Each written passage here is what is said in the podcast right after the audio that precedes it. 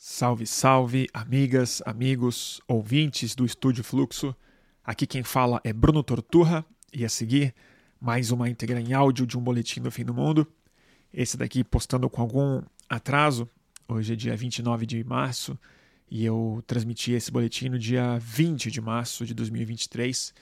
E o nome dele é 2003 a 2023 O Mundo Impossível. É, foi um boletim bastante longo, bastante, bastante pessoal também. Acho que foi bem um pouco reminiscente uh, pela natureza desses, desses 20 anos das nossas vidas, é, que, que, que é coincide exatamente com a minha vida jornalística, em grande medida. E, e, ele foi feito no dia do aniversário, trágico aniversário de 20 anos da guerra do Iraque, da invasão americana no Iraque, pelas mãos do George Bush. E acho que ele foi um boletim, não sei, acho que ele é interessante, longo como sempre, prolixo como sempre também, mas uh, pensando um pouco nas coisas que foram castradas a partir da guerra do Iraque, do processo de ativismo, de mobilização de rua que estava em curso antes daquele grande trauma global, um trauma que depois foi muito adubado, muito catalisado e explorado pelo governo americano. E também o, o, o nível de frustração é, cívica que houve é, a partir da resistência fútil mundial em relação à realização daquela guerra. E eu acho que isso se conecta muito com a distopia política que a gente começou a viver a partir de então, a partir de uma sensação muito difusa, mas muito presente ao mesmo tempo, de uma futilidade das nossas mobilizações sociais, de grandes manifestações, de grandes organizações, e a transferência da nossa militância e do nosso ativismo para a esfera midiática, para a esfera é, discursiva. Então acho que a grande frustração civil que aconteceu a partir da guerra do é, Iraque, ela é, coincide justamente com a emergência do é, perfil das nossas projeções políticas nas redes sociais e na transformação do sujeito político em sujeito midiático. Então é uma reflexão é, em torno disso e bastante longa. Depois a gente conversou bastante com, com a nossa caixa de comentários. E é isso. Espero que vocês gostem. Boletim do Fim do Mundo O Mundo Impossível. E aí, gente? Como é que vocês estão? É... Hoje eu. Eita, tá fora de foco, né? Deixa eu consertar isso aqui. Essa câmera não sei o que fazer, sabia? Eu não sei regular ainda minha webcam. Espero ter melhorado. É... Hoje eu me forcei a fazer o boletim. Já estava programado, vou voltar a fazer pelo menos um por semana. Essa é, essa é a ideia. É... Mas hoje é um dia que, mesmo que eu tivesse muito ocupado, eu ia dar um jeito de entrar porque apesar de não saber exatamente o que eu vou falar, é, hoje é um dia muito importante, um dia muito forte para essa nossa distopia que ao longo dos últimos 4 ou 5 anos a gente vem tentando é, de maneira muito irresponsável mapear de muitas formas, né? Distopias midiáticas, digitais, políticas, pessoais, nacionais, essas crises todas que a gente tenta elaborar. Hoje é o Hoje é o aniversário infame de 20 anos, de duas décadas da invasão do Iraque em 2003. Dia 20 de março, pelo que parece, foi começaram os bombardeios americanos. O, é, o ultimato veio alguns dias antes. Esse final de semana, a mídia americana, especialmente, relembrou muito é, a, a tragédia iraquiana. Houve muita retrospectiva, muita análise e tal. É, e eu não acompanhei com muita intensidade, mas eu já sabia mais ou menos o que ia ser dito, porque é, é da perspectiva americana. Né? Eles leem daquele jeito, eles não têm ideia muito claramente de como o mundo, o mundo civilizado, que não é o mundo americano, recebeu aquela aquela inevitável notícia que já estava em construção havia pelo menos um ano e meio, né, desde o 11 de setembro. Uh, E eu achei interessante colocar por muitos motivos. Assim, eu não vou fazer uma grande análise geopolítica, não, porque não é muito o meu métier. Tem gente que estuda, que lê muito mais que eu, que pensa sobre essas coisas, mas como é uma coisa, o boletim é uma coisa muito pessoal, eu também vou acabar fazendo um relato bastante pessoal do que eu vivi, do que eu eh, passei como cidadão, como jornalista, como, como ativista, como eu acho que isso se conecta com o que a gente está vivendo hoje. E 20 anos não são 20 dias, né? Então, é, eu tô com 44 anos.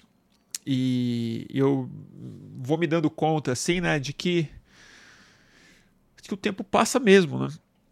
E 20 anos não, são, não, não é pouco tempo, mas ao mesmo tempo é, é, é próximo o suficiente para não, pelo menos para quem tem 44 anos, para não ser o passado distante, para não ser algo que está na minha memória infantil, é, nem sou idoso o suficiente para minha juventude estar tá tão distante, porque isso é a questão.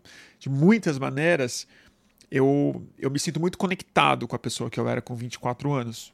Eu sou muito diferente, mudei muitas coisas, acho que todo mundo eh, pode se identificar com isso, mas 24 anos você já meio que você sabe quem você é, né? Assim, de maneira amadora. Mas eu já era jornalista, meu primeiro, meu primeiro ano, segundo ano de carreira no jornalismo. É, na verdade, o meu primeiro ano de carreira. É, havia completado um ano exatamente na guerra do Iraque. Quando começou a guerra no Iraque, eu vi o começo de uma redação. E e acho que tem muita coisa para a gente discutir. E, mas o, o, que eu acho mais interessante de pensar é que uma grande parte das pessoas que, que acompanham o boletim, que eu interajo, que, me, que, que frequentam esse espaço, muitas pessoas são bem mais novas do que eu. E eu começo a me dar conta de algo que raramente eu boto em perspectiva, que muita gente que é, acompanhou esses, muitas das nossas conversas e tal, tinham, sei lá, 10 anos de idade, 4 anos de idade, 2 anos de idade, é, não lembram de nada. Ou tinham, sei lá, 15, que já é, uma, é um outro jeito de receber. Eu me lembro de quando eu me lembro muito bem da guerra do Iraque, do Bush pai de 91. Eu lembro muito bem. Mas eu era moleque, eu tinha 12 anos, ia fazer 13. Então você absorve de uma outra forma, né? É, eu lembro de ver a CNN, que o começo da TV acaba na guerra do Iraque de 91. Mas eu, e eu me dou conta que muita gente que eu, que eu, que eu sou amigo, que eu respeito, que eu escuto interessado, que eu interajo de maneira interessada, tem esse, esse período do 11 de setembro se encaminhando para o começo da guerra e o que se desdobrou a partir disso com uma consciência política nula ou muito incipiente. Então acho que vale a pena dar uma recapitulada aqui. Ó, tem muita gente colocando aqui, ó. Eu tinha 14, a Rosinha tinha 47, alguém tinha 12, é, o Pablo tem 41 também, hoje tem 23 anos, 10 anos de idade o Vini, a Luísa tinha 6 anos em 2002, tem 40, então eu não tinha nascido, diz a Nina, olha que loucura. Né? A Nina não tinha nascido. Então, para você, a guerra do Iraque provavelmente é o que o Vietnã era era para mim. Né? É uma guerra que você ouve falar é, pela literatura, pelos filmes, pela interpretação. Mas para mim, para muita gente, é uma guerra muito viva. Porque de muitas formas ela inaugurou o mundo que a gente vive hoje e eu vou tentar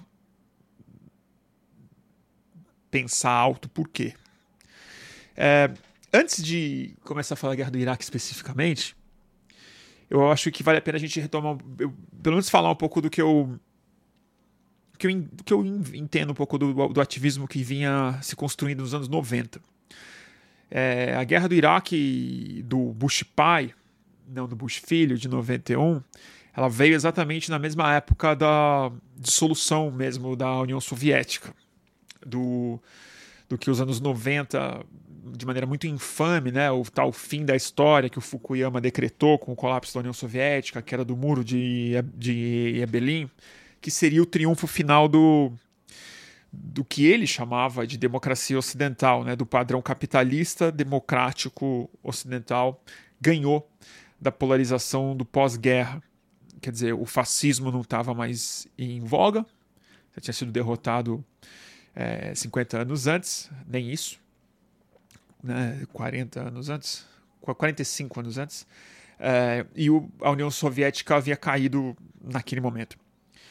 E, e houve, né, do, do, do Bush pai até o Clinton, até que foi os anos 90 inteiros, basicamente, né, os três presidentes americanos que conduziram os anos 90, é, essa ideia da vitória do, do modelo liberal democrático ocidental americano, do padrão americano, foi algo que se tornou culturalmente hegemônico de muitas formas, né? o consumismo, o neoliberalismo desenfreado mesmo, que havia se é desregulado uma década antes, mas nos anos 90 isso vira mainstream de verdade. A prevalência do, é, das privatizações, da exportação do modelo americano de uma outra forma, que não seriam necessários os golpes militares que foram dados dos anos 50 até os, o fim dos anos, é, é, dos anos 80, a utilização de mecanismos comerciais e econômicos para imposição do modelo neoliberal.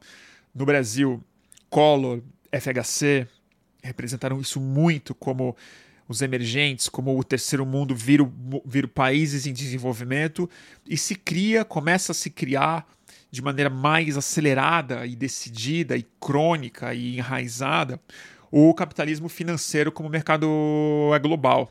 É uma hegemonia que se estabelece economicamente, em que a hegemonia militar americana ela está instalada ela é vitoriosa, ela, ela existe, ela está é presente. Houve guerras, Bósnia, os Balcãs, houve coisas terríveis que os Estados Unidos já colaborou nos anos 90, mas nada que, que tenha grandes significados dentro de uma disputa de hegemonia econômica no mundo. Não havia dois modelos em, em disputa.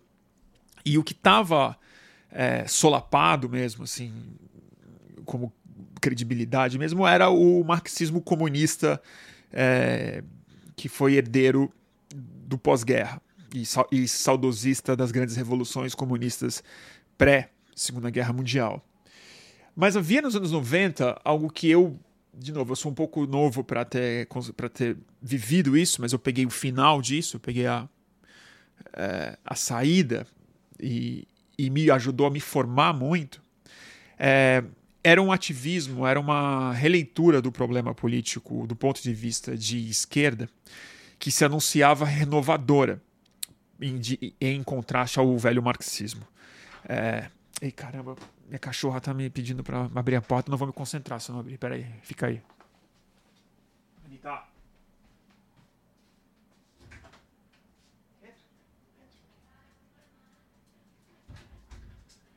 E aí, Manita?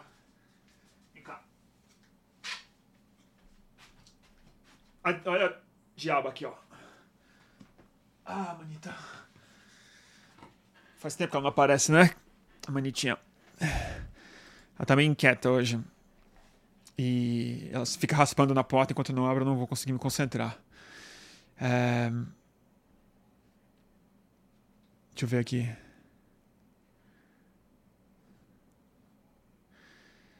Vamos ver aqui. É, me perdi um pouco, né? E. Onde eu tava? Dos anos 90, né? Então. Eu tô me perdendo muito hoje.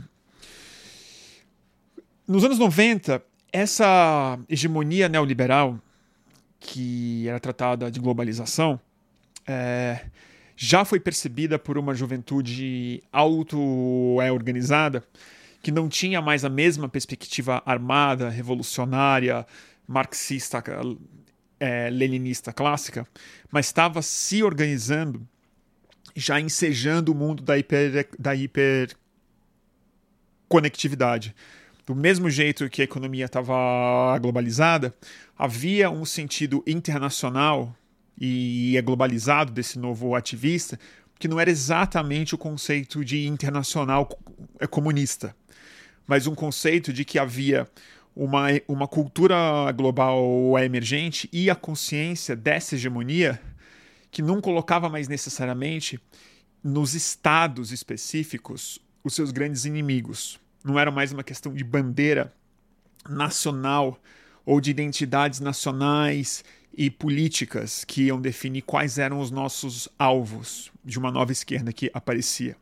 Havia clara consciência de que eram as corporações, de que era o capital financeiro, que eram os grandes é, conglomerados econômicos que estavam é, sequestrando o poder, o poder, poder político e fazendo algo que até hoje a gente sofre as grandes consequências disso e acho que grande parte da reação é populista de direita e de esquerda de hoje em dia tem a ver com isso, que é a atrofia, o, a atrofia das nossas possibilidades políticas enquanto democracia, enquanto trabalho organizado, enquanto sociedade organizada. E principalmente nos anos 90 havia muito essa clareza, enquanto corpo capaz de produzir uma mídia e uma capacidade de comunicação, sem usar essa palavra, uma narrativa por fora dos grandes conglomerados de mídia. Não é à toa que os nomes que começavam a balizar muito esses movimentos, que começaram a reagir a Davos, ao Fórum Econômico Mundial, ao Banco Mundial, que entendiam o Starbucks junto com o FMI, junto com a Nike e tal, eram pessoas como a Naomi Klein, que apontavam o capitalismo das grandes corporações como a fronteira que estava colonizando não só a economia e o trabalho, mas a mente de uma juventude, sendo colonizada por marcas, por logotipos, por uma sequestro corporativo da própria cultura, sendo feito na MTV, por exemplo, na, na consolidação de grandes grupos de mídia.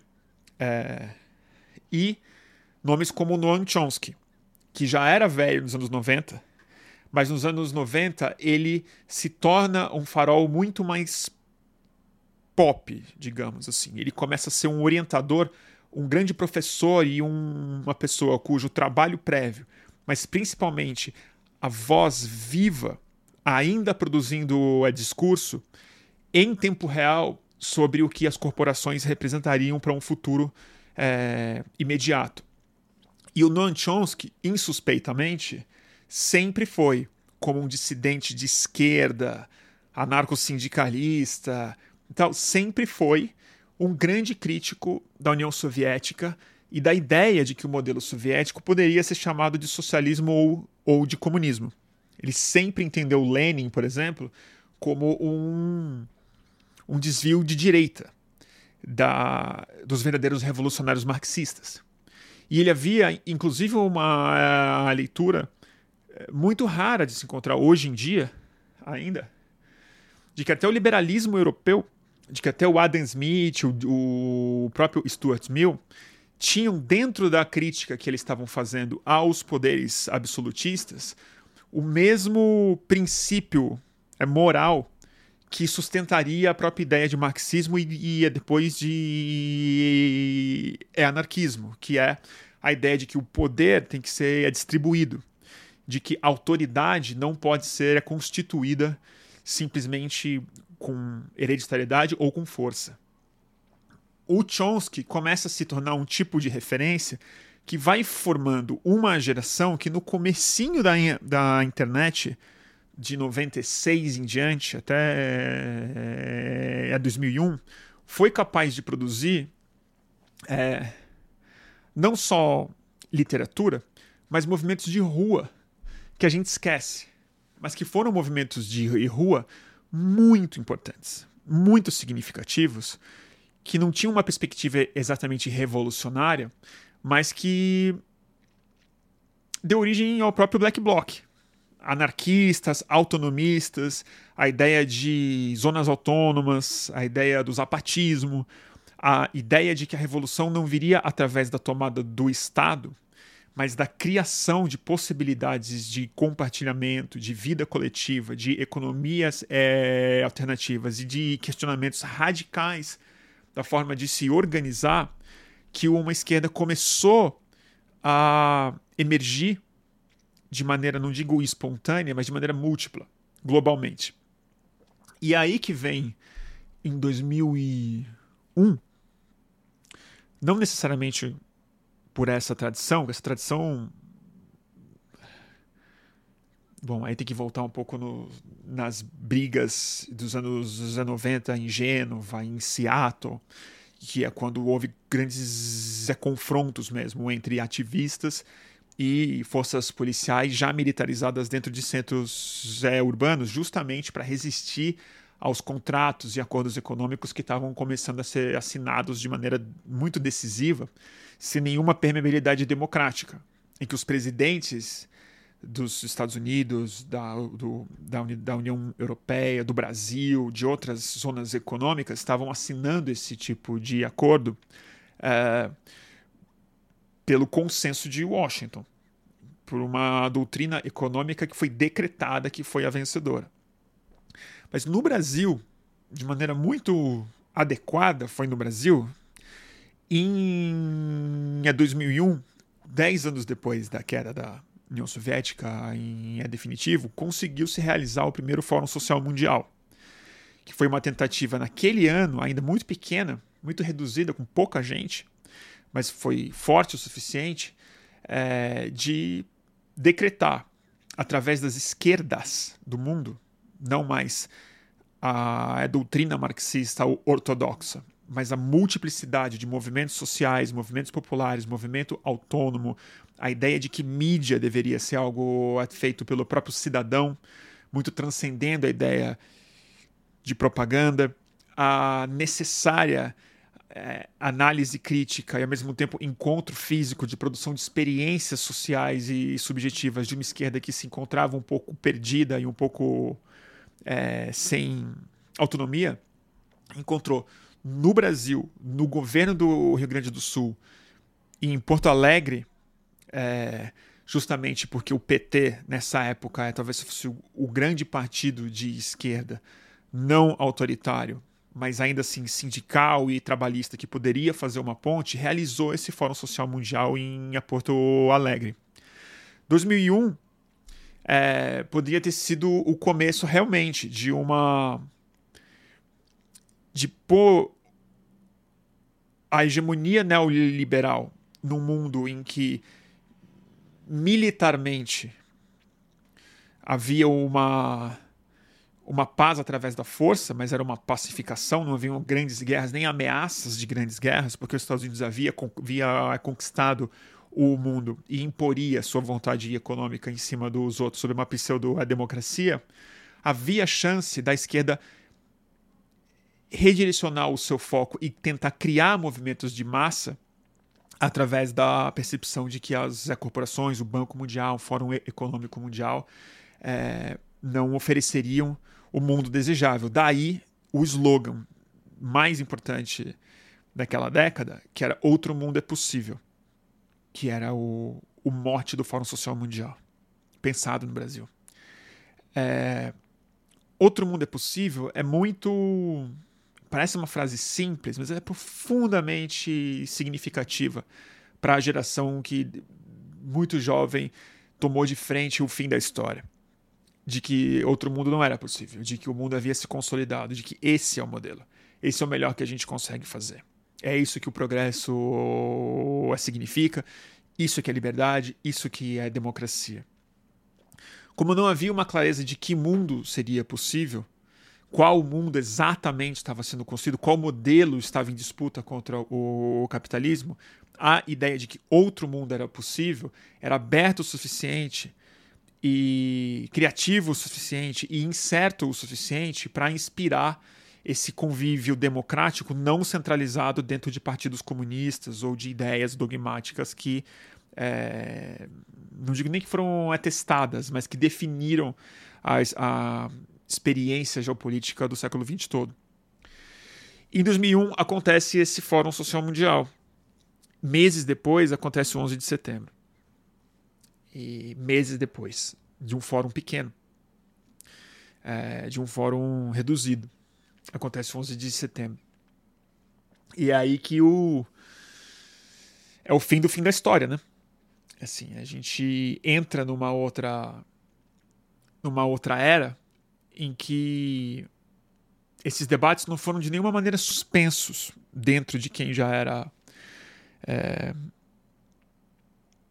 letrado ou participava desses, desses movimentos imediatamente, mas foi interditada de verdade por muito tempo, e acho que até hoje a gente está vivendo isso. Foi interditado a, a absorção desse discurso ou, ou, dessa consciência emergente dentro, de uma, dentro da política de massas. Né? Houve rigorosamente em 2001, a partir do 11 de setembro, é, não simplesmente a criação de um novo inimigo, da necessidade de novos gastos militares, tudo isso é verdade, mas é, houve um sequestro da consciência midiática mesmo. É, a gente viu novamente um não o estreitamento, mas a transformação radical é, do debate político público aonde a eleição americana iria, de que maneira que a geopolítica se reorganizar, quais as alianças globais precisariam ser feitas e refeitas, qual foi o papel dos Estados Unidos nisso, que não foi nada pequeno. É, mas o debate econômico, essa ideia econômica, ela se, ela conseguiu se esconder embaixo do novo guarda-chuva da guerra ao terror, do medo da imposição do pesadelo como o grande produtor de, é, de destino político e de discurso político no, no, no império que havia ganho a Guerra Fria, Império Americano. Não vou falar muito sobre o 11 de setembro, mas como é que isso leva ao Iraque imediatamente? O que acontece é que em 2002, no meio da loucura toda da, da guerra do, Afeganistão e do trauma do 11 de setembro ainda muito vivo na, nos olhos midiáticos do mundo todo. Porque isso é outra coisa. O trauma foi americano do ponto de vista pessoal, né? Era a bandeira deles, era o país deles, eram os parentes deles, eram os soldados deles, era a, a ideia de segurança deles. Mas para todo mundo isso foi algo muito falo isso é bem pessoal também, mas acho que quem era quem tinha, quem tinha consciência naquela época que viu 11 de setembro foi um trauma midiático, né? A gente virou eu acho que foi a primeira vez mesmo em que a gente sofreu o que hoje é rotina, tá? A gente sofreu uma sobrecarga de tela. Não só pelo tempo que a gente passava olhando para um monitor, seja ele o da TV ou do computador, que a internet já estava é, largamente disponível em computadores, não em celulares, mas em computadores de pessoas com algum acesso, já era bem, é, ou pelo menos das, da classe média para cima e tal, quem estava dentro do debate político. Mas mesmo quem estava só vendo TV e jornal, houve essa saturação de imagens, mas ao mesmo tempo não era só saturação de tela era a saturação da informação em si, da presença da notícia em si. Ela já não era, ela se tornou de maneira muito eh, eh, súbita, algo que por décadas, acho que nunca foi assim, porque mesmo na Segunda Guerra Mundial é, foi um período longo, era basicamente mídia impressa, os noticiários ainda aconteciam nos cinemas, era notícia de rádio e tal. Apesar da guerra definir a vida europeia, ela não definia a experiência midiática das pessoas. Eu acho que a partir do 11 de setembro a gente inaugura a ideia do espectador hipersaturado.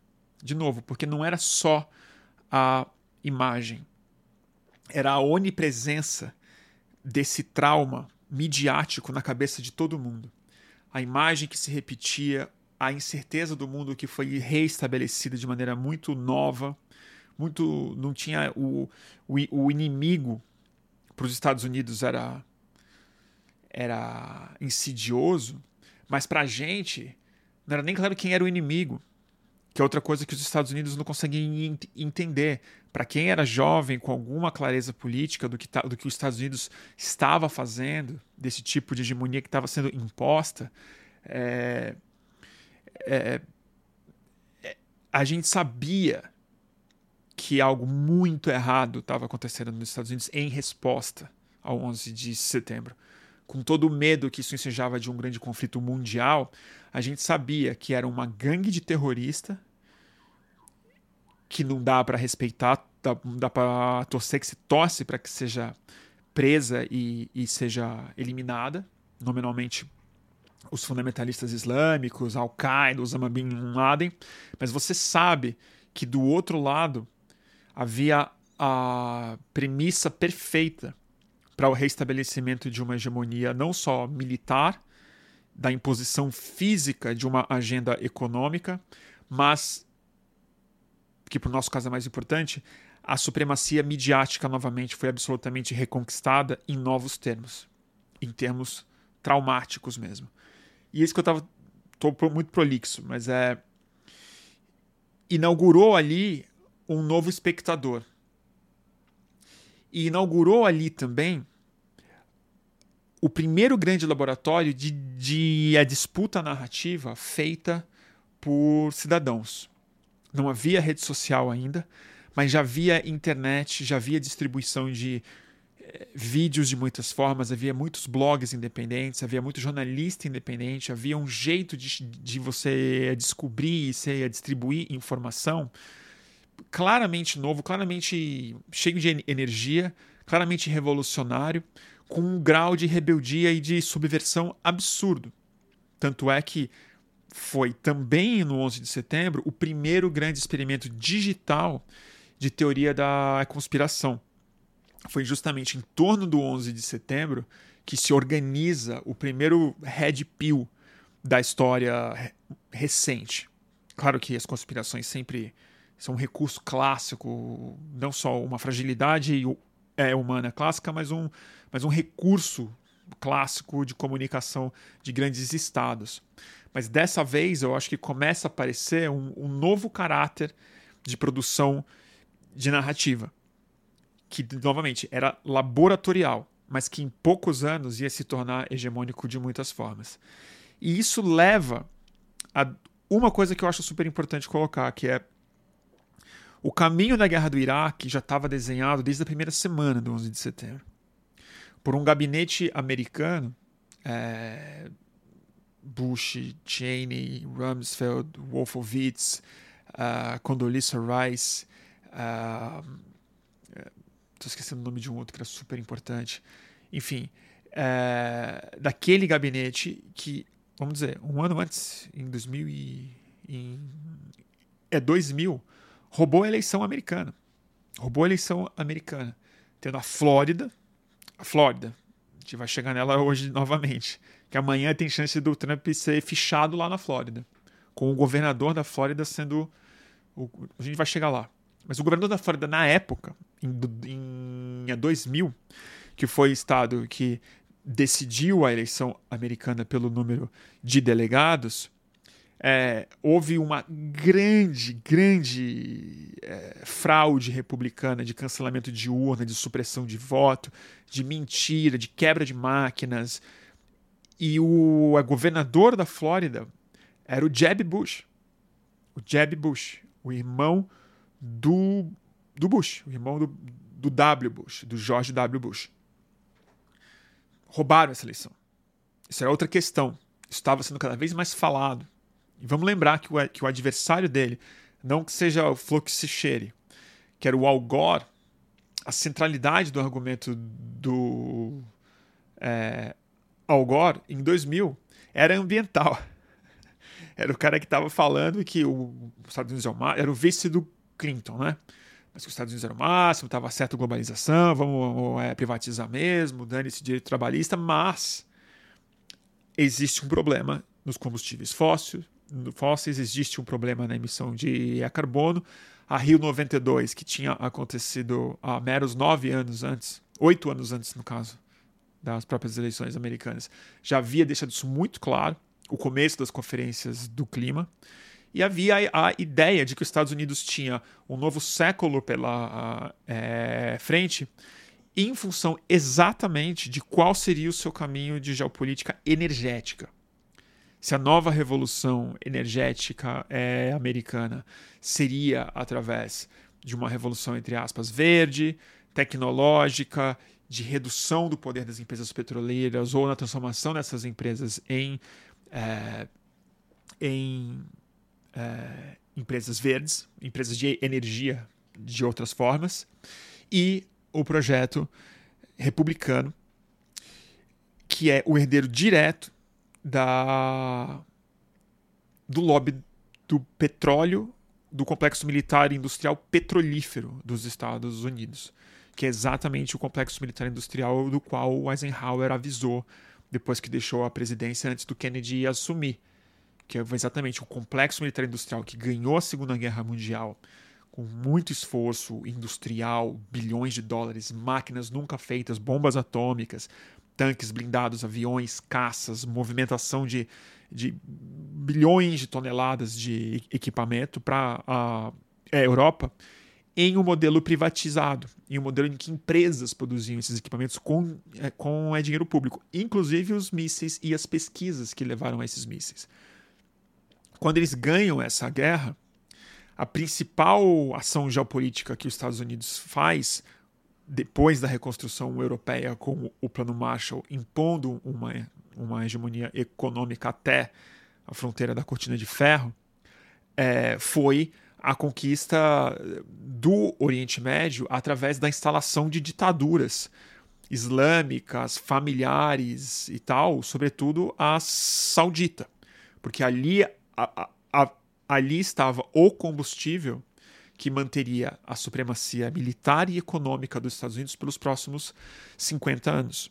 Era isso que estava em jogo em é, 2000, quando os republicanos roubam a eleição do Al Gore por conta de três centenas de votos da Flórida. Quando bate o avião no 11 de setembro, esse assunto é absolutamente encerrado. E quem bate o avião no 11 de setembro, além do Osama Bin Laden, isso nenhuma teoria é conspiratória, isso é documentado, foi, no mínimo, com envolvimento saudita profundo. Envolvimento dos, do, do mesmo clã, do mesmo grupo religioso, econômico, militar, teocrático e, e mafioso que é, se beneficiou não só da é, reconquista do Afeganistão, tirar das mãos do é, Talibã o Afeganistão, mas a, mas a destruição do, do é Iraque, de tirar o Saddam Hussein e depois o Gaddafi, da Líbia, que eram os di ditadores sanguinários, pessoas terríveis, mas que tinham o tipo de controle de petróleo que não respondia à visão, aos grupos econômicos, ao tipo de parceria econômica profundamente é, corrupta, mas sólida, entre os grupos sauditas e, e o Big Oil é, americano, no qual trabalhava metade do gabinete Bush, inclusive o próprio Bush. Dick Cheney era CEO da Halliburton. Outros trabalhavam no Carlyle Group, na Exxon e tudo mais, e o próprio Bush, filho, trabalhou no, na indústria de petróleo do Texas antes de, de ser alçado à presidência americana nesse mesmo ano. E aí o que acontece é que o caminho para a guerra do Iraque foi desenhado enquanto as pessoas estavam escavando os escombros do 11 de setembro. Se assistir, não precisa nem ler livro, o, o filme Vice do Adam McKay conta a história do Dick Cheney, isso é, deixa isso bem claro. Os caras queriam o Iraque. Os caras queriam o Iraque. É... E... e o que que acontece? Bom, gente, me perdi, meio, meio confuso hoje. Mas o. O que, que acontece é que quando essa guerra vai se anunciando, o Fórum Social Mundial de 2002, é, no ano seguinte, ele vai 50 mil pessoas do mundo todo, de 123 países. Um ano depois de um fórum experimental pequeno, em 2001, no fórum seguinte, poucos meses depois do 11 de setembro, com o Iraque já sendo visualizado ali no horizonte, 50 mil pessoas descem em Porto Alegre. maioria brasileira, mas milhares e milhares de pessoas, gente do mundo todo, para falar o quê? Outro mundo é possível. E aí não aparece só ativista, começam a aparecer grandes intelectuais, o próprio Chomsky, começa a aparecer líderes da, de uma esquerda sul-americana que depois ia começar a ganhar eleição, né? E é, o próprio EPT. E vamos dizer, 2002 no meio dessa, dessa, dessa tensão global absurda, desses Estados Unidos re, reintroduzindo um, um imperialismo de massacre mesmo, mas ao mesmo tempo criando um consenso midiático, uma falsa narrativa, uma ideia absolutamente mentirosa do que estava em risco naquele momento no mundo todo, em 2002 é quando Lula ganha eleição no Brasil. Ganha eleição nesse clima, prometendo o quê? Uma economia mais uma economia menos neoliberal e privatista como a do FHC.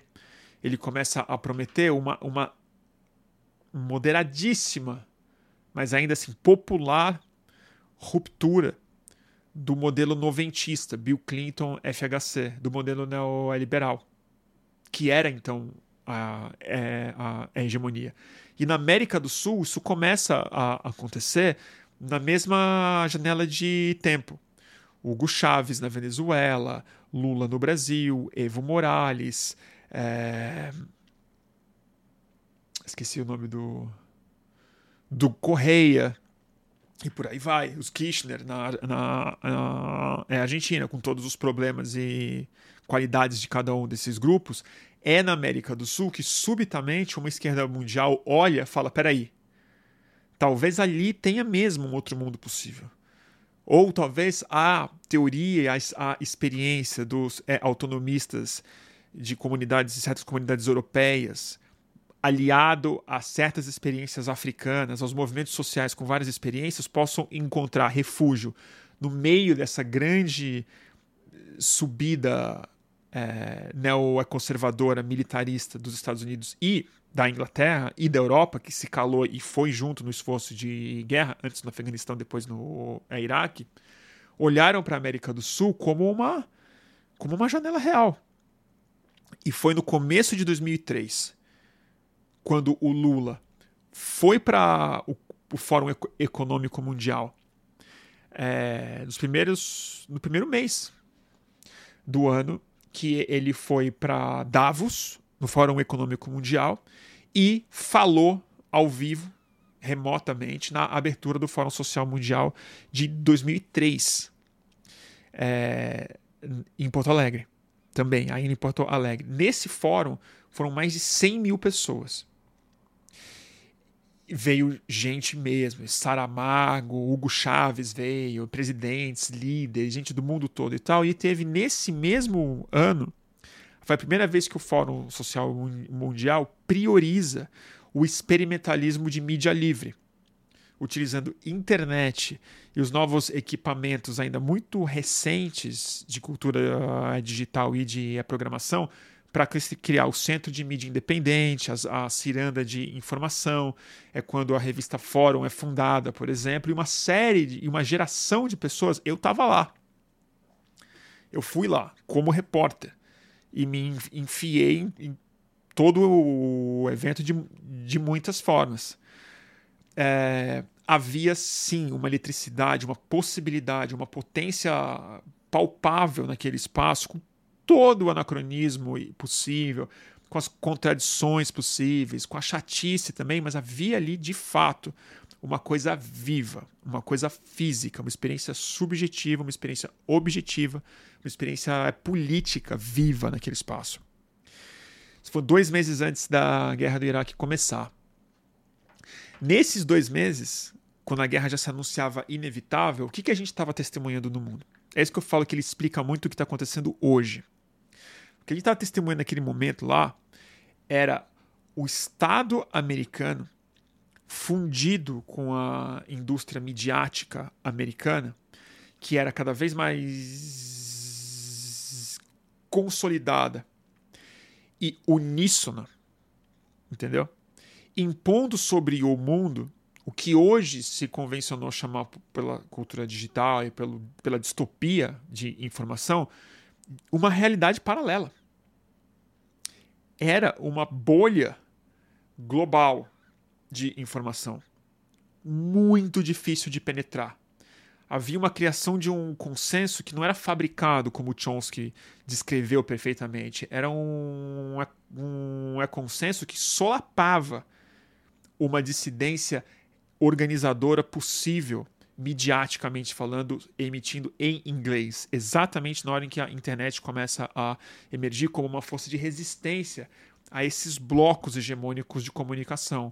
A CNN, New York Times, os, os jornais, a própria BBC, é, como a Globo reproduzia isso, como as capas de revista reproduziam isso, como esse consenso da própria guerra ele foi estabelecido em uma época em que era impossível fazer isso sem que a verdade é, penetrasse pelas muitas brechas que a cultura digital já permitia que ela penetrasse. Então, o que aconteceu foi não simplesmente uma construção de uma fake news, a grande fake news do século XXI, que eram as armas de, de a destruição em massa que o Saddam Hussein não tinha, nunca teve.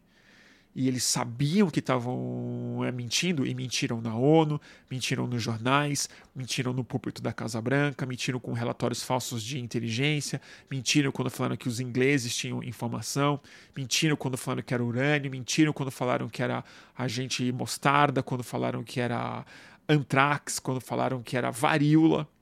Tudo isso foi enviado para a população americana e para esses olhos do mundo hipersaturados dessa mesma informação. Mas, novamente, isso não era a propaganda nazista do Goebbels, porque a gente estava num mundo em que já começava a ter polos significativos de produção de narrativas independentes, de produção de filmes feitos de maneira digital, enviados pelas novas redes e pelos blogs e, pelas, e pelos ensaios de rede social que já aconteciam na, naquela época, e por algo que todo mundo, até uma classe média que é isso que os Estados Unidos não entendem. A classe média brasileira conseguia ver que era mentira.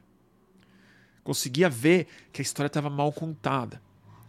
Que a democracia americana que ganhou nos últimos 10 anos estava inventando uma guerra grave, uma guerra grande, uma guerra que a gente ia ver acontecer, apesar da negação das Nações Unidas que falou que não podia acontecer, das evidências que se amontoavam por aí, inclusive com grandes jornalistas dentro dos grandes veículos, e tanto a gente podia ver que acontecia algo que a gente esquece que aconteceu.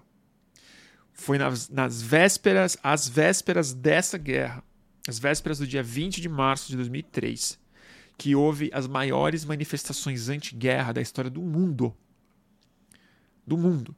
Porque não aconteceu em Washington, em Nova York, em Londres. Aconteceu em Washington, em Nova York, Londres, Los Angeles, São Francisco, Chicago, mas aconteceu na Europa inteira, aconteceu na Ásia, aconteceu no Japão, aconteceu em São Paulo, que eu tava, tinham 150 mil pessoas. 150 mil pessoas. É mais do que manifestação de essas que enchem a Paulista hoje, a muito custo. Tinham 150 mil pessoas saindo do Ibirapuera, subindo a Brigadeiro e parando a Paulista inteira contra a guerra do George Bush. No mundo todo. Foram milhões e milhões e milhões de pessoas no mundo todo. Isso nunca aconteceu. E nunca aconteceu antes de uma guerra. Sempre acontecia quando fala assim: ah, foram as maiores desde o Vietnã. Coisa nenhuma. As do Vietnã foram grandes, mas foram quando a guerra estava perdida, a guerra era um desastre. E foram nos Estados Unidos. A gente só fala das manifestações do Vietnã porque elas foram culturalmente muito traduzidas, porque elas se fundiram com a música produzida na época, elas se fundiram com muitas coisas produzidas na, na, na época. A razão pela qual as, essas grandes manifestações anti-guerra do Iraque não viraram grandes fenômenos culturais que marcam a minha geração, por exemplo, que eu esqueço que eu estava lá. Todo mundo que foi, ele fala, ah, pode crer, eu fui nessa manifestação. É porque a gente era dissidência cultural real. Porque a cultura hegemônica, a música, o cinema americano, o cinema brasileiro, a, a, a música, não estava falando disso. Ela estava no. Ela na MTV era um mundo ainda em efervescência, ele não estava em sincronia com a produção cultural do mundo, mas ele estava adubado. E o que, que aconteceu? Aconteceu que, apesar da ONU, apesar das maiores manifestações do mundo e milhões de pessoas no mundo todo, e de das mentiras estarem muito bem acessíveis, a guerra aconteceu. Eles foram à guerra. Eles cometeram todos os crimes. Eles forjaram provas, eles desrespeitaram o charter da ONU, eles desrespeitaram resoluções decisivas das Nações Unidas, eles inventaram armas que não existiam e invadiram um país. E eles mataram, só do Iraque, quase 400 mil pessoas de maneira violenta. Violenta. A estimativa é muito difícil de ter sobre quantos iraquianos já morreram por causa da guerra, mas estima-se estima até um milhão de pessoas que morreu por doença, por fome, por contágio. Vamos lembrar que, ó, só um dado para vocês. Isso me lembro quando fiquei sabendo, fiquei muito chocado. É, multiplicou, sei lá, acho que por 10, 20, foi um número muito inaceitável. O, o número de câncer infantil no Iraque. Sabe por quê? Porque os caras jogavam bomba com urânio decaído e que usavam para fazer ponta de bala e usaram fósforo branco, arma química proibida pela ONU. As mesmas armas que eles falavam que o Saddam Hussein tinha, que não acharam nenhuma. Nenhuma. Nem a participação dele no 11 de setembro, que todo mundo sabe que não houve. E o que aconteceu, o que eu acho que é muito importante nessa história toda, é que eu acho que o que que acontece, né, quando você esfrega na cara de uma geração inteira, do mundo inteiro, de que a, a lei, a opinião pública, a mobilização pacífica, a organização popular, a clareza coletiva de não importa para os defensores da, da, da democracia. Você criou, você inaugurou o século XXI mesmo com uma grande farsa. Com uma grande farsa. Com uma mentira instalada na cara, esfregada na cara de todo mundo. Somada a um grande trauma de um medo difuso e, e de um novo sujeito midiático, você inaugura falando o seguinte: esse circo de democracia aqui é uma mentira. Outro mundo não é possível. Porque esse, isso que vocês estão fazendo, vocês estão falando, vocês podem se reunir, vocês podem se encontrar, vocês podem ir aos milhões na, na é, rua. A brecha não existe. A gente fechou o esquema econômico-militar de combustível fóssil. A gente vai matar e invadir quem for, ninguém vai prender a gente e a gente estabelece uma narrativa hegemônica do deep state, para usar a expressão né, que o Donald Trump depois pegou para ele, para forçar um, um, consenso, cínico que seja. Mas esse é o mundo. Outro mundo não é possível. E aí que eu acho que eles criaram um mundo impossível. O fim da história não voltou. Ela não está encerrada. Mas ao mesmo tempo, possibilidades não, não, não são possíveis. Então cria-se um mundo a partir da guerra do Iraque, que apesar de todas as análises que são feitas, podem ser feitas e devem ser feitas sobre a instabilidade no Oriente Médio, sobre como isso gerou mais terroristas, como o gasto que foi feito nos Estados Unidos gerou, é, poderia ter sido usado em em investimento social, em pacificação, em erradicação de doenças, de fome, por aí vai. Existe um outro elemento que eu acho que não é muito comum de, ter, de estar na análise midiática, que foi a criação de um mundo impossível. A criação de um mundo em que as pessoas tiveram, em que o cidadão politicamente consciente, ele foi durante muito tempo, ele teve que se exilar, exilar num tipo de cinismo, num tipo de derrota que não é um derrotismo convencional de quem perdeu uma briga, mas de dar fora do ringue mesmo. E você fala, qual é então, qual é a brecha para o outro mundo possível? Onde é que isso tá? É... Manita, eu tô desconcentrando por causa da minha cachorra. Deixa eu ver aqui, tá fazendo algum sentido isso aí, gente?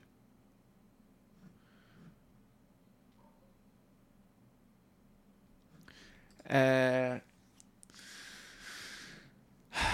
Nossa, não sei como eu consigo falar tanto. Eu já perdi o fio da meada de novo. Peraí.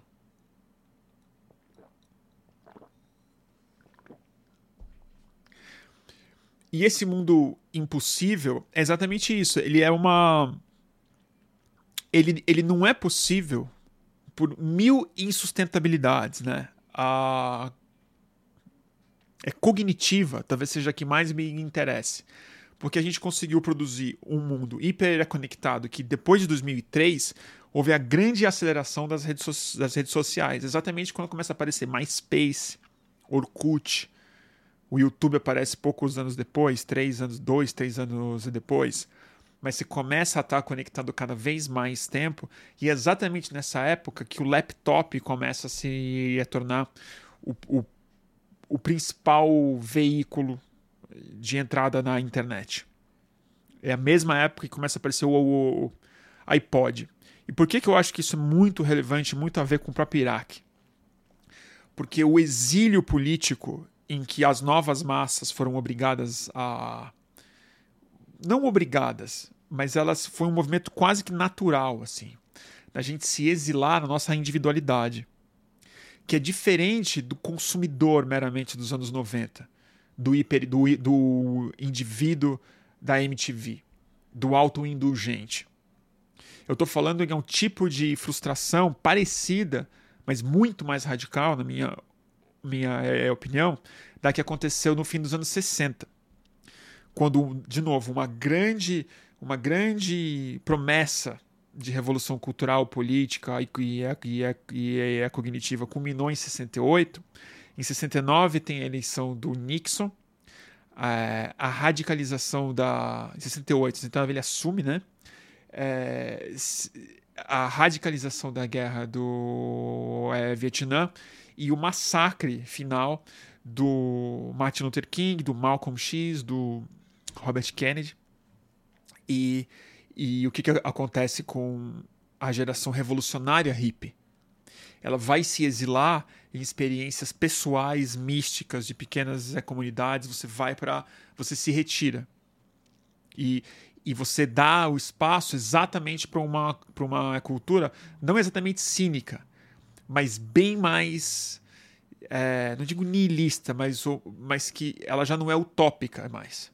Ela já não é que é começa assim seja os anos é, das drogas, anos é, 70 mesmo, que é quando começa a aparecer uma série de coisas in, interessantíssimas, mas que tem a ver exatamente com o tempo que a gente vive hoje.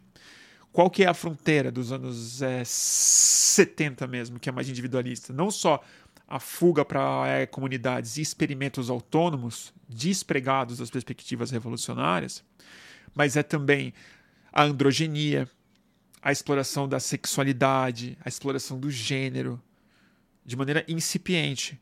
As, é, as é, teorias de leituras políticas que partem muito mais de como isso se manifesta no indivíduo e no próprio corpo dele, do que na perspectiva coletiva de tomada de transformação do sistema econômico e político em si. Né? A gente se exila nesse mundo, ele se intelectualiza mais também, de alguma maneira. Nos anos 2000, isso acontece com um empurrão técnico, inclusive.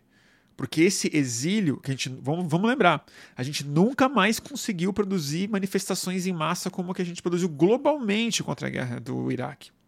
Houve oito anos mais tarde as acampadas, os ocupais, que a gente já falou muito é, aqui, que são movimentos muito significativos, mas eles já são muito frutos exatamente dessa revolução é, digital que começou a aparecer depois do fracasso é, da organização civil em impedir a guerra do Iraque, por exemplo. Desse cinismo que foi massacrado em cima da gente, que é o quê?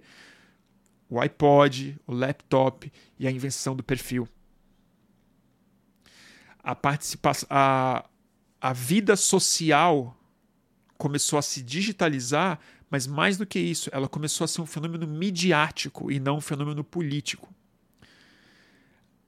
as versões, as conspirações, a ideia de que havia uma verdade oculta, de que tem blogs, de que tem múltiplas vozes, de que a CNN mente, de que o que o porta-voz dos Estados Unidos fala é tudo mentira, de que o sistema não se importa com o que você acha, que existe uma agenda secreta que pode ter explodido as é, torres gêmeas, mas na verdade o cara era CEO da é, Halliburton, mentiu que tinha arma de é, destruição em massa, inventou estudo científico, comprou veículos, manipulou, manipulou informação, tudo isso começou a se encaixar perfeitamente em um mundo onde a maior rebeldia possível e a maior novidade política possível era a, transformação do cidadão em um ente midiático pessoalmente falando.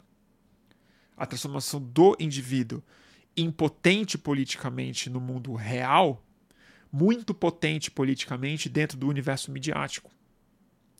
Essa foi a potência é, de muitas maneiras é, masturbatória que é, a castração é, que o Bush ofereceu ao mundo de maneira impositiva e trágica é, relegou a minha geração, por exemplo. Né? É, eu sei que é duro falar isso e, e eu não paro de ir para rua. Fui para rua em todas as vezes que chamam, às vezes eu que chamei, fui de novo acampei no Occupy, 2000, junho de 2013, conta comigo, eu vou em manifestação. Mas existe sim assim um, um, um silêncio, uma coisa não falada nas nossas manifestações, de que a gente está cumprindo um certo ritual necessário, mas que existe um tipo de futilidade, não de inutilidade, mas existe uma futilidade. Existe algo que a gente sabe que é mais performático do que organizativo. A gente sabe que é um fenômeno muito mais de produção de imagens, de demonstração de força visual, do que de demonstração de força política, de transformação do mundo objetivo, do mundo real. E a gente tem que lembrar que o Iraque, por conta da revolução midiática que aconteceu de 2003 a 2008, uma revolução profunda midiática, que conseguiu quebrar o consenso em torno da guerra do Iraque que foi produzido, é, elegeu o Obama. O cenário estava escrito: quem ia reassumir era uma Clinton. Quem ganhou foi o Obama, que foi um dos raríssimos políticos americanos. Você conta três, quatro. Senador é, Obama, Barack Obama, Bernie Sanders, senador também, e a Bárbara Lee, deputada negra, democrata, que os três que tiveram coragem de falar no parlamento, dando entrevistas claramente, falando: essa guerra do Iraque é um erro, não devemos fazer isso. Esses discursos que o Obama fez, a cobrança pela decisão errada da Hillary Clinton e a maneira como o, a guerra do Iraque havia exaurido não só as finanças, mas o espectador americano, o eleitor americano, e produzido trauma de guerra, trauma, voltando para casa. Porque vamos lembrar, morreu pouca gente americana no Iraque. No Iraque morreram menos de 4 mil homens no Iraque. Junto com o Afeganistão foram 7 mil. Mas morreram 3 mil e não sei quanto. Vamos dizer, 4 mil homens morreram no Iraque. É pouco soldado. Muito pouco soldado. É, é menos do que morreu, acho que é, é meio equivalente que morreu no 11 de setembro, para vocês terem uma ideia de como é pouco militar. Isso aí é uma. É, tipo, isso aí é. Duas horas de batalha na Segunda Guerra Mundial matava isso. Entendeu? Batalha na Segunda Guerra Mundial que você via lá, saía, tipo, ah, morreram 150 mil homens aqui e tal. Mas e, esse trauma, por que, que ele foi tão grande? Novamente, porque ele foi uma guerra que se revelou injusta, que produziu um desgaste moral nos Estados Unidos. As provas não se revelaram, as é, torturas foram expostas midiaticamente nesse meio tempo, mas vamos colocar aqui também. Quando chegou a eleição de 2008 que Obama ganhou, tinham dois fenômenos acontecendo simultaneamente: o fracasso da guerra do Iraque, é, o colapso financeiro, que não foi pouca coisa. Quer dizer, um outro mundo desaba. uma outra farsa aparece. Que é, não tem dinheiro para saúde, mas tem dinheiro para salvar banco safado. Que quebra todos os cidadãos, gera um desemprego em massa, mas os banqueiros são salvos pelo dinheiro público, pelo dinheiro das pessoas. Pela mesma gestão que arruinou as finanças americanas com uma guerra trilionária que aconteceu. Mas havia um outro fenômeno também que a gente pouca gente se dá conta disso. Quando chegou em 2008, uma porcentagem muito grande do eleitorado americano, muito grande, achava que 11 de setembro era um trabalho interno, de que o governo americano sabia ou estava envolvido. Foi a, conspira foi a teoria da a conspiração primordial do, do mundo digital. Eu já acreditei em várias versões dela, pessoalmente.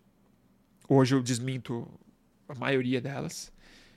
Mas o, o que que ela nos dizia? Que depois ajuda a traduzir tudo que a gente vive hoje de, das, das fake news mais, mais absurdas até terra plana. É que é o seguinte. Hoje eu não acredito mais na teoria, nos documentários conspiratórios que falavam que as Torres Gêmeas foram um trabalho interno que os americanos sabiam ou estavam envolvidos ou provocaram isso de alguma maneira. Mas ao mesmo tempo, eu sei que eu não posso acreditar na versão americana do George Bush. Eu não posso.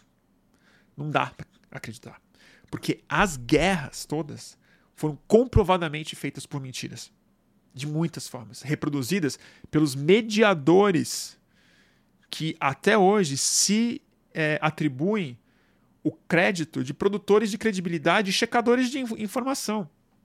O jornalismo o, o, jornalismo é corporativo americano e brasileiro, que reproduzia as falas do Colin Powell como se verdade fossem, que faziam as matérias sobre as armas de destruição em massa do Saddam Hussein.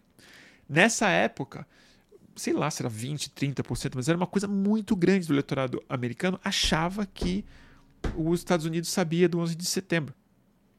Isso, entre muitos fatores, elegeu o Obama. Elegeu o Obama, que foi, durante oito anos, o presidente que, de novo, assim, reabilitou o Bush. Reabilitou o Bush. Não é que ele tomava café com ele, ele virou amigo do Bush. Ele falou que tinha que olhar para frente. Entendeu? Ele não acabou com a guerra nem do, nem do, do Afeganistão. Ele abriu frentes de guerra no Iêmen terríveis. Ele, ele, fez um massacre na Síria impensável. O que fizeram na Líbia, impensável também. O tipo de política de guerra ao terror que ele seguiu por conta da manutenção do estado de hipervigilância que a guerra do Iraque também ensejou para cima da própria população americana através de mega espionagem, de cultura da vigilância, de coleta de, de dados. Foi sob o Obama que o Assange apareceu. Não vazando os cables diplomáticos antes, mas vazando o quê? Um vídeo que mostrava um helicóptero americano massacrando inocentes no Iraque. Na guerra do Iraque. Um segredo de Estado americano que ninguém foi responsabilizado e o Assange teve acesso a esse negócio por quê? Porque ele era um criptógrafo. Um cara que entendeu o potencial midiático revolucionário e levou um passo além. Falou: vamos pegar essas possibilidades daqui, cinco anos depois da guerra do Iraque, vamos levantar a consciência pública mais uma vez vamos oferecer material midiático de consciência pública, vamos romper o, o, o consenso narrativo e dar os argumentos que o Obama, candidato, usava. Essa guerra é injusta, essa guerra vai gerar instabilidade, essa, essa guerra é um crime, crime de guerra, sendo cometido na cara de todo mundo. O que o Obama fez com o, com o Assange? Está preso até hoje. Hillary Clinton, secretária de Estado, que, que o Snowden fez? Revelou o esquema privatizado de espionagem que a CIA estava utilizando indiscriminadamente no telefone e no e-mail de todas as pessoas, que hoje é mato. A gente absorveu isso cinicamente na nossa sociedade ao ponto da gente usar aplicativos no celular que a gente sabe que faz o trabalho de espionagem, que quando o Snowden avisou que estava sendo feito, a gente ficava chocado por agências governamentais. Mas foi nesse cenário que o, que o Obama, o Hope and Change,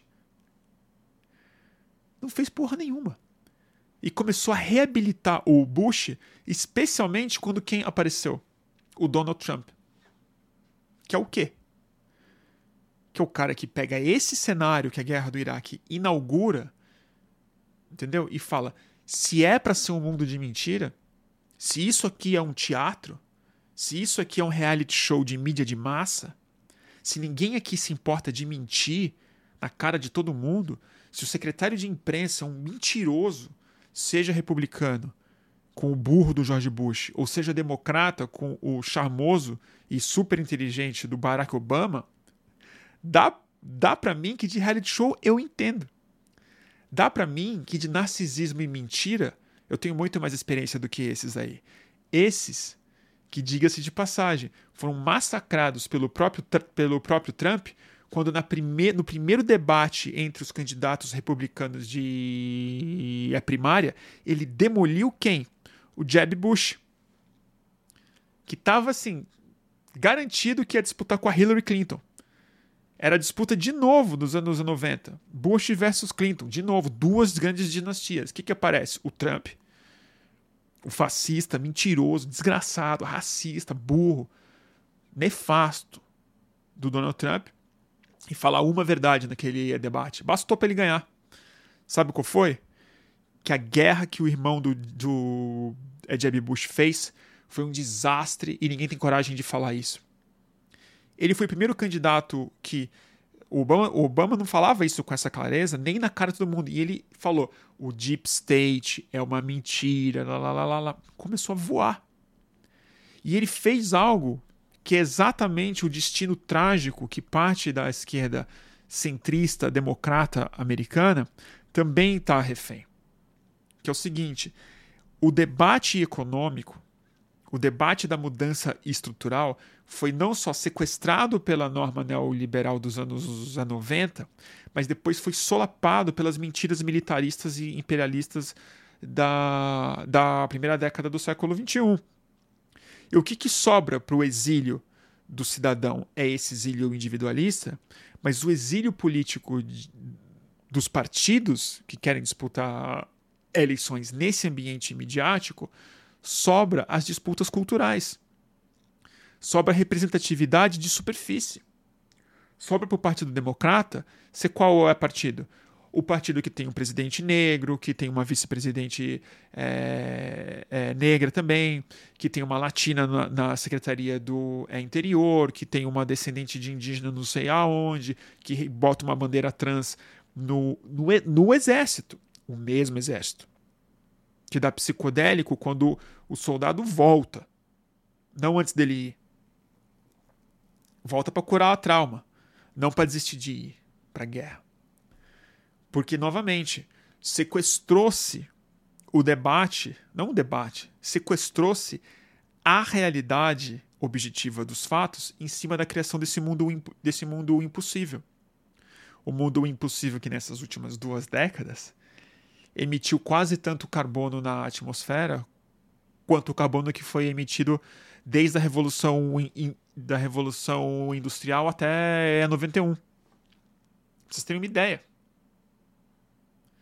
Entendeu? O, o mundo que é impossível e que agora está fazendo o quê? Está comendo o próprio rabo.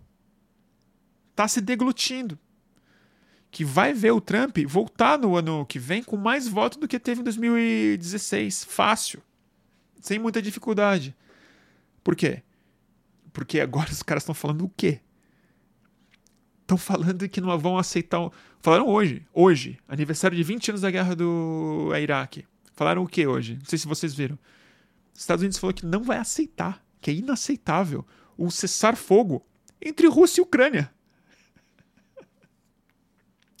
Eu achei que os Estados Unidos não estavam em guerra. Disseram isso hoje, porque o Xi Jinping está tentando negociar um cessar-fogo, está tentando negociar uma paz possível, necessária, diga-se de passagem. Mas não.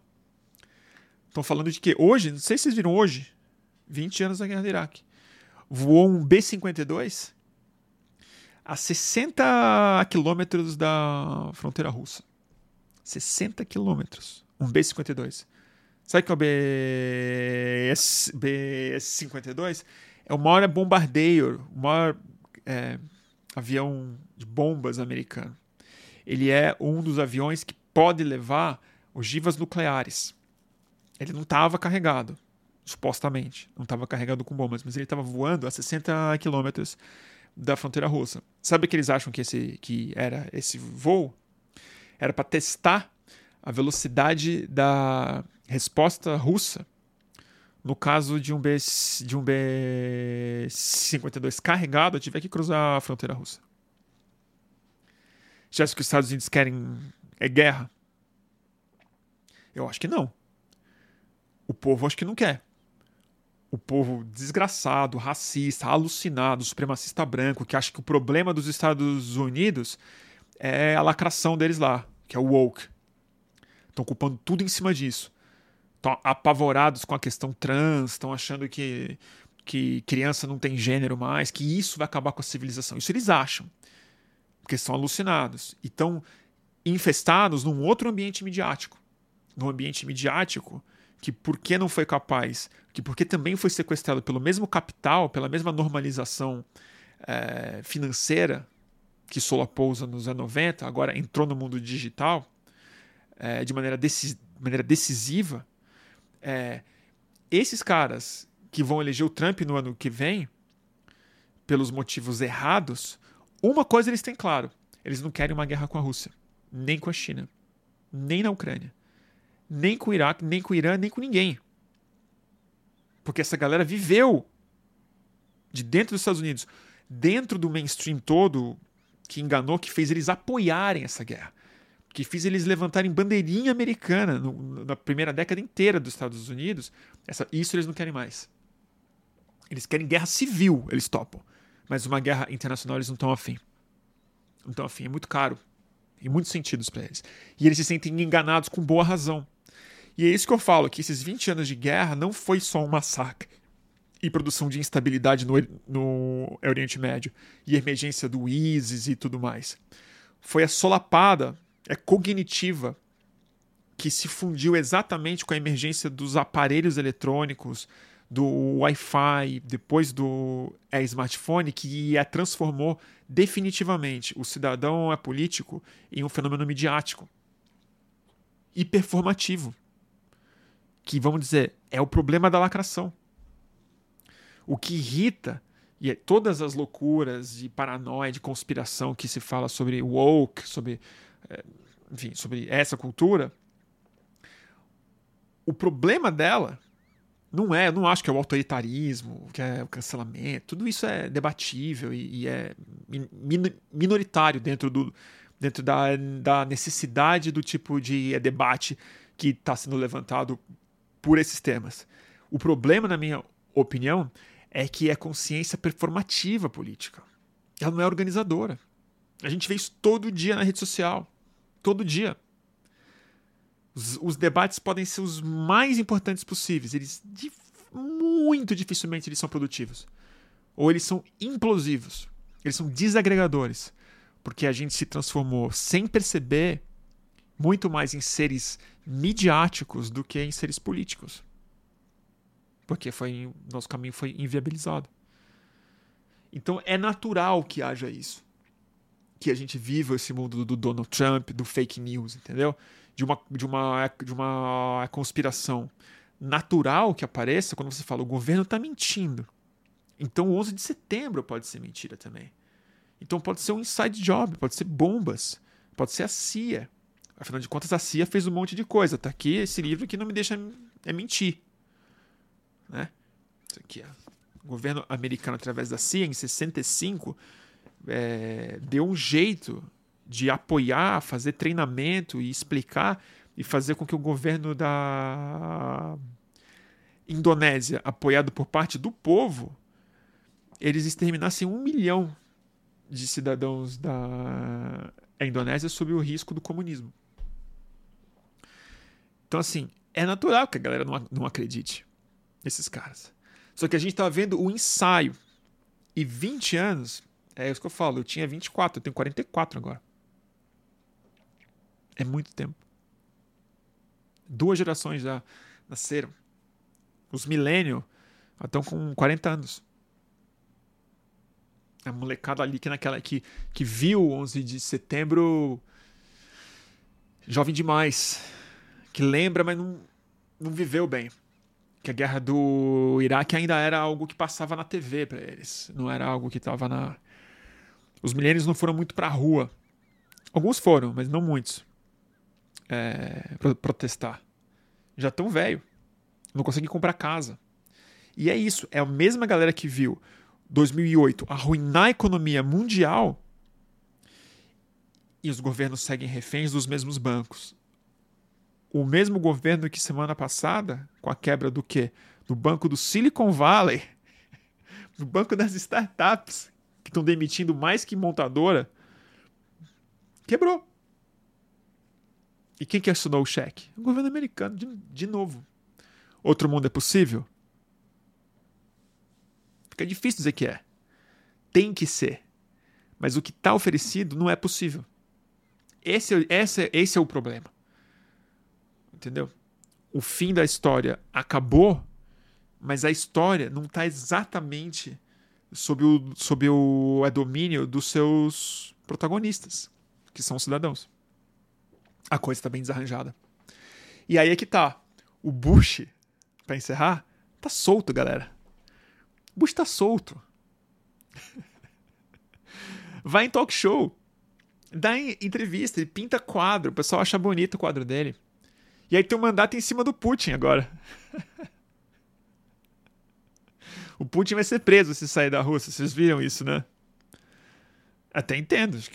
Eu acho que o Putin é um criminoso de guerra, com certeza. Acho que ele devia, ser, devia ter um mandato para cima do Putin muito antes da guerra da Ucrânia.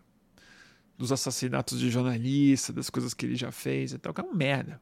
Total merda. Agora o George Bush. George Bush tá solto, pessoal.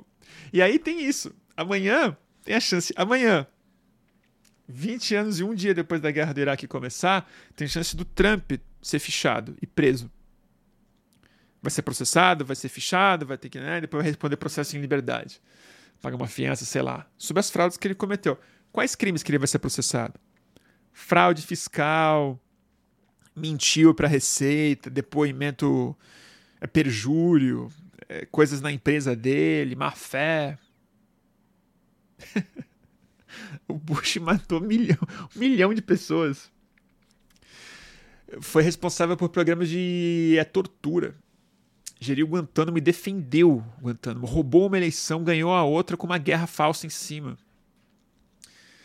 É impôs ao mundo dependência química de petróleo por mais, pelo menos, mais 30, 40 anos.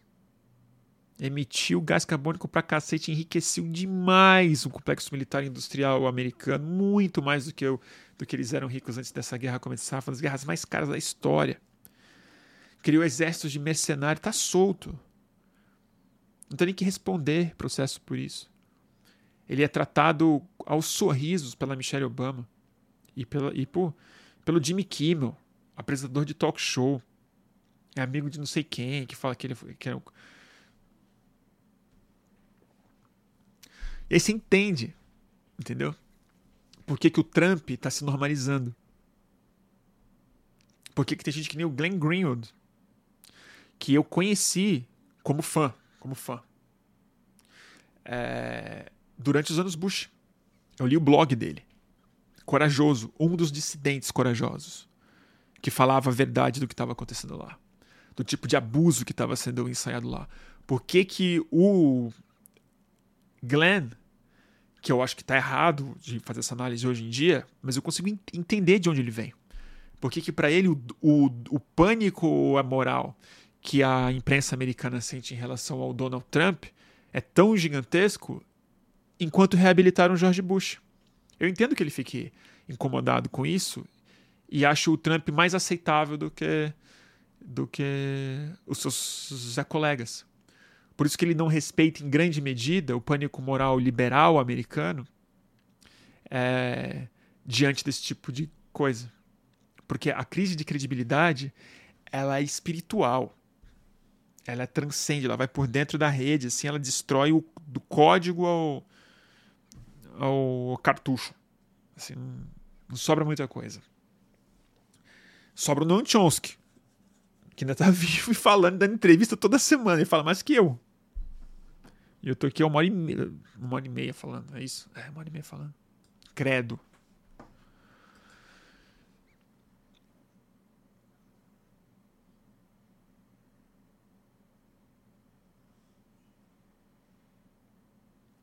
Ah, o Rafael tá colocando aqui, ó. Ah, Bruno, cadê o Pix? Puta, pelo amor de Deus, eu não botei o Pix, como eu sou burro. Tá aqui, ó. Quem quiser colaborar, Deus abençoe. É... estúdio.fluxo.gmail.com Faz muita diferença. É... Esse ano vai fazer mais. É... Eu tô. tô precisando de trabalho, gente. Tá complicado. Tá complicado. É, faz muita diferença. Essa semana vai ter mais, mais produção do Estúdio Fluxo. Amanhã tem Calma Urgente com o Gregório do Viver e Alessandra Urufino. É, e quarta-feira eu faço uma entrevista e posto ela na quinta. Tudo dando certo. Quinta-feira tem um conteúdo novo de uma nova série de entrevistas que eu vou começar pelo Estúdio Fluxo. E quero fazer a engrenagem andar com os boletins. O Renan Silva tá colocando aqui, ó. Falta marxismo para você, Bruno.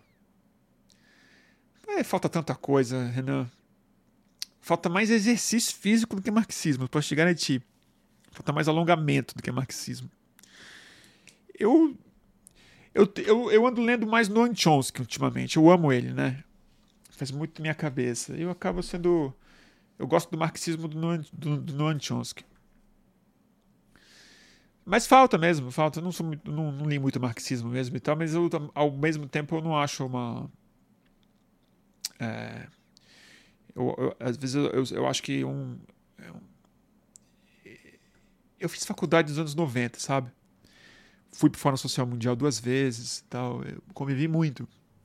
É, numa época tenra da minha juventude. Com o, o, o marxismo bem aguerrido brasileiro mesmo. É, eu, eu acho que eu acho que o Marx interpretou as maiores verdades a respeito do capitalismo, com toda certeza. É, eu acho que desse ponto de vista ele foi o economista técnico, tá? que nem fala que o Paulo Guedes é. O Marx era técnico, ele leu o capitalismo pelo que ele era, cientificamente, objetivamente, fez uma leitura muito holística, mas não, não totalizante.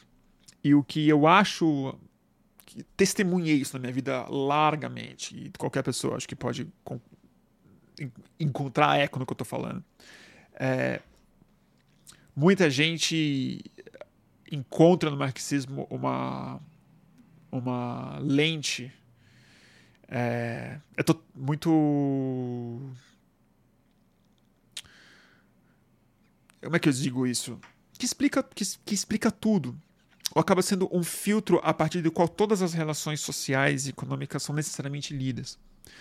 E eu não, não, não ficava muito à vontade com essa com o vocabulário, com a leitura, com a forma de, de interpretação frequente, não que o Marx dava ao mundo, mas que a lente marxista dava a, a uma realidade que que é dinâmica, complexa, mas eu sei que marxistas vão falar que não é bem isso, que tem muita gente que continua produzindo, é tudo verdade.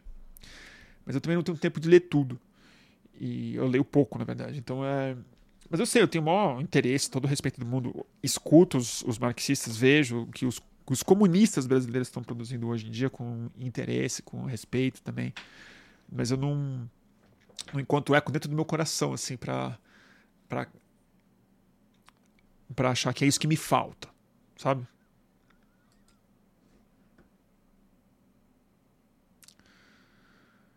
entendeu? E eu não sou. Eu não gosto da. Da, da, eu concordo com o Chomsky que a União Soviética foi um desastre para a palavra socialismo. Né? Que, que foi um Estado muito autoritário mesmo, que não é, não é isso que. Na minha opinião, não é isso que o socialismo deveria ensejar como experiência mesmo. É, eu acho que ele não foi honesto, talvez, com os com outros marxistas é, antes do Lenin, que foram assassinados pelo Lenin também, pelo Stalin depois estavam é, produzindo, estavam criticando no tipo de centralização que foi produzida. Mas eu não quero nem entrar nesse debate porque não me interessa hoje em dia, honestamente.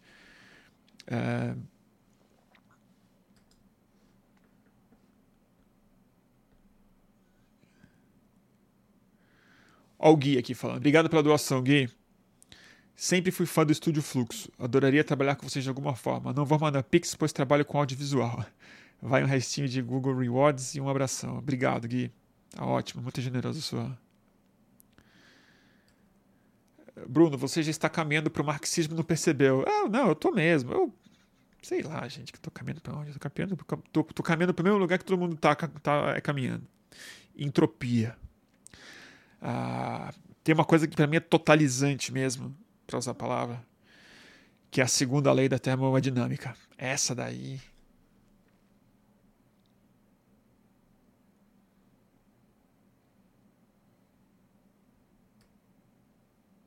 Olha a Eva, a Eva tá aqui. Oi, Eva, tudo bem?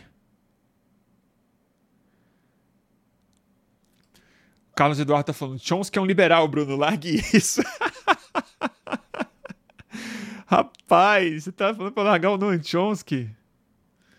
É... Não, não vou largar o Chomsky nunca. Eu amo o Chomsky. Acho o Chomsky um...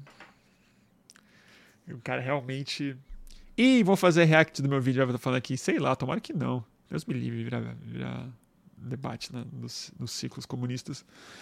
Não tenho. Gente, não tô interessado. Gosto de você, gosto de todo mundo. Entendeu? Mesmo outra. Daqui a pouco vão me pedir para debater death metal, né? Se o Mayhem é nazista não é. Vocês estão tudo louco, gente. A galera tá chamando o Chomsky de liberal. Gente, o Chomsky é mais de esquerda que o. Sei lá, cara. Que o Fidel, com certeza. É... O MST é liberal também, né? Tô falando aqui. Tá certo. Então eu sou. Bom, vocês acham que eu sou liberal? Tudo bem também, pode achar que eu sou, não tem problema não.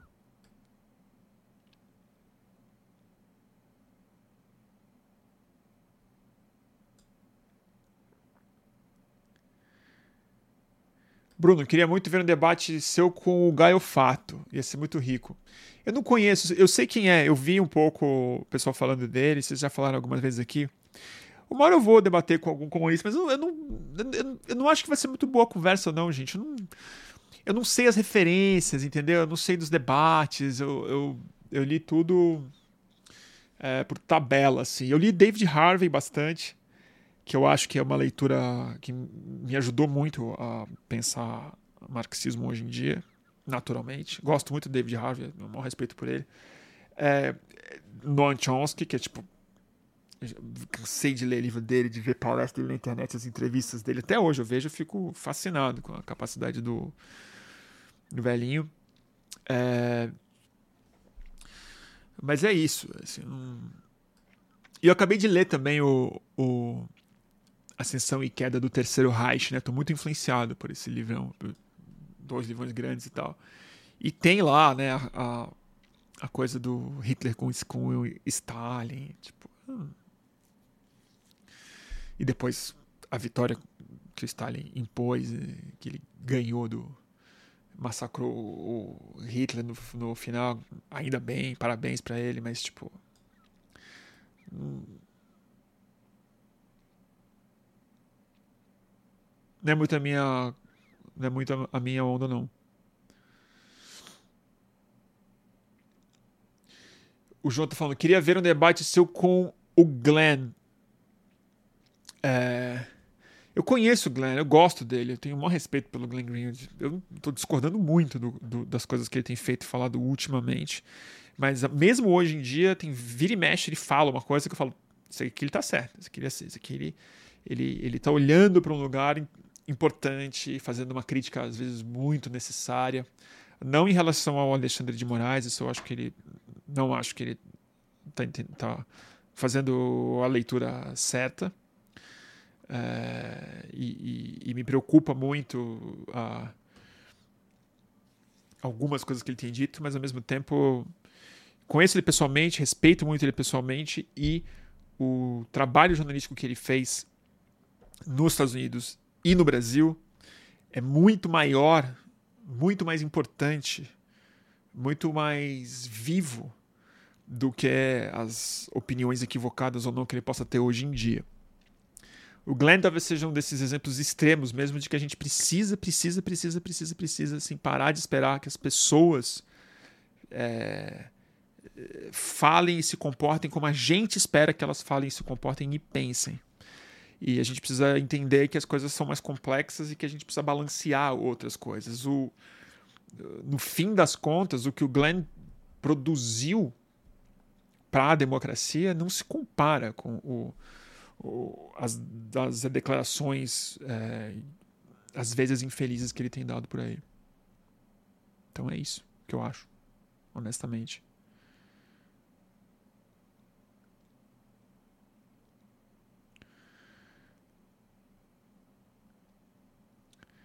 Quem é o Carlos Eduardo aqui, a pessoa está falando?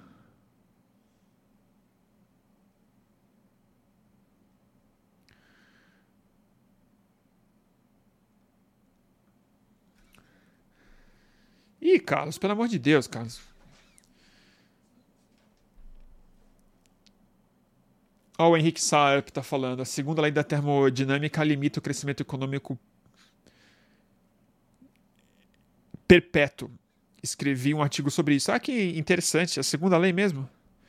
É, com certeza, né? Se, é, mas também, mas é louco, né? Porque não só a segunda lei da termodinâmica, mas a própria aí é uma discussão filosófica biológica que eu não estou preparado para ter agora, mas que é a outra coisa que impede é a própria dinâmica biológica do mundo, que em alguma, alguma medida é uma resistência, segundo a lei da termodinâmica. Ela sempre perde, porque não tem como ganhar da segunda lei. Não tem nem como empatar, né? Mas é, a vida é exatamente essa grande resistência a uma, uma entropia nat natural dos estados de, de energia, né? Exatamente, a organização, o, a, a, concentração, o estoque, a homeostase, assegurando a diferença de, de temperatura, a manutenção desse estado pelo maior tempo possível. Então, as duas coisas que impedem crescimento perpétuo é a segunda lei da termodinâmica e a homeostase biológica. Né?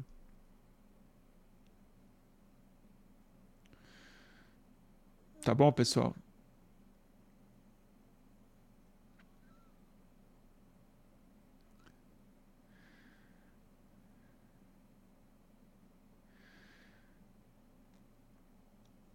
O Henrique Saab está falando aqui: a pior parte de ser comunista são os outros comunistas que a gente tem que engolir. Pois é. Pois é. É assim com tudo, viu, Henrique? É assim com jornalista também. A pior parte do jornalismo é aguentar outros jornalistas. É assim com músico também. É porque eu tinha banda, a coisa mais chata que tinha era conviver com músico. Terrível, né? Fazer o quê?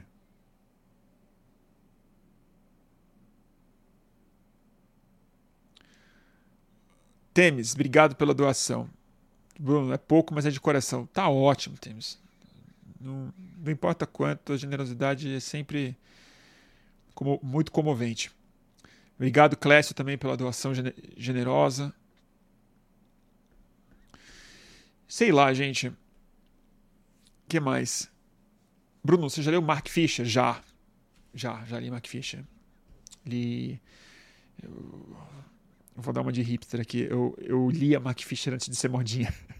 Eu lia ele exatamente no, nos anos 2000. No seu maravilhoso. Esqueci de falar dele, devia ter falado dele, olha que besteira. No. K-Punk. No blog dele, antes de ele virar grande filósofo. Então, antes de escrever o, o, realismo capitalista, ele tinha um blog cultural que fazia essas, essas grandes digressões. Então, Inclusive, eu acho que o Mark Fisher é uma das formas de interpretar esse exílio que aconteceu de 2003 para cá, de uma geração que é, é, a, é a minha também, é, que tem a depressão, né? Como a grande, a grande patologia que marca essas duas décadas, né? E não é à toa. Depressão, claro, tem mil caminhos para chegar, mil maneiras dela se manifestar, mil maneiras de se é, diagnosticar. Mas um traço que, nas conversas que eu já tive com psicólogos, inclusive na minha própria depressão, era a incapacidade de ver o, de ver o futuro. Né? A, a, você olha para o futuro e é uma névoa. Não tem definição melhor do que essa do que o um mundo impossível que eu estou falando. Né? Não é que um outro mundo não é possível. Porque pelo menos, mesmo que você fale outro mundo não é possível, é esse que tem. Você consegue ver qual é. Você olha para frente e fala, ah, então é esse o futuro. Ele é terrível, ele é feio, ele é mas a gente não consegue mais ver. Porque as nossas nossa libido política está totalmente castrada por uma névoa, por um fog.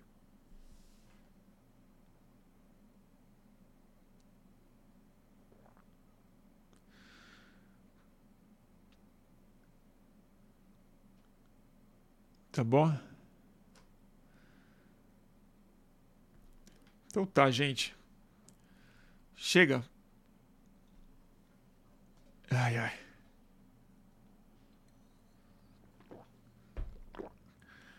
Hoje eu falei muito, gente, pelo amor de Deus. Dia 1 de abril, às, às 14 horas, o Henrique tá falando aqui. Vai ter entrega das assinaturas do Manifesto Anistia Nunca Mais na São Francisco. Bora lá? Bora lá. Com toda certeza. É. O Ari tá falando aqui, meu caminho pro socialismo foi muito por aí, é o único mundo possível. É, então, eu também. Eu... É, eu sou, eu sou socialista, né? Fim das contas. É fácil falar também.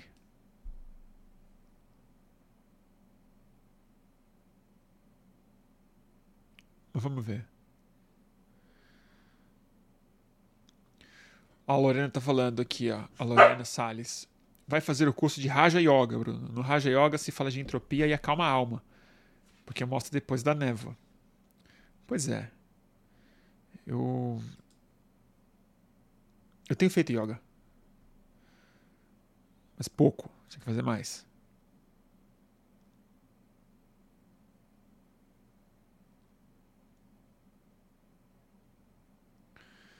Vamos ver aqui. Acho que se você não fosse tão cético, você seria anarquista, Bruno. É, também acho. Também acho. Olha o livro que eu tô aqui na minha frente, ó. Eu tava lendo no fim de semana. No, no, é, sobre anarquismo do Noam Chomsky. Olha aí. Tá meio pesada a biblioteca hoje aqui. Tem outro, outro eu esqueci de falar. Não falei do Occupy também. Que é, eu tô lendo. tô pegando para ler logo o novo, novo livro póstumo do David Graeber. Iluminismo Pirata, ou A Verdadeira Libertália. Grande David Graeber. E é isso aí. Tá bom, gente? É...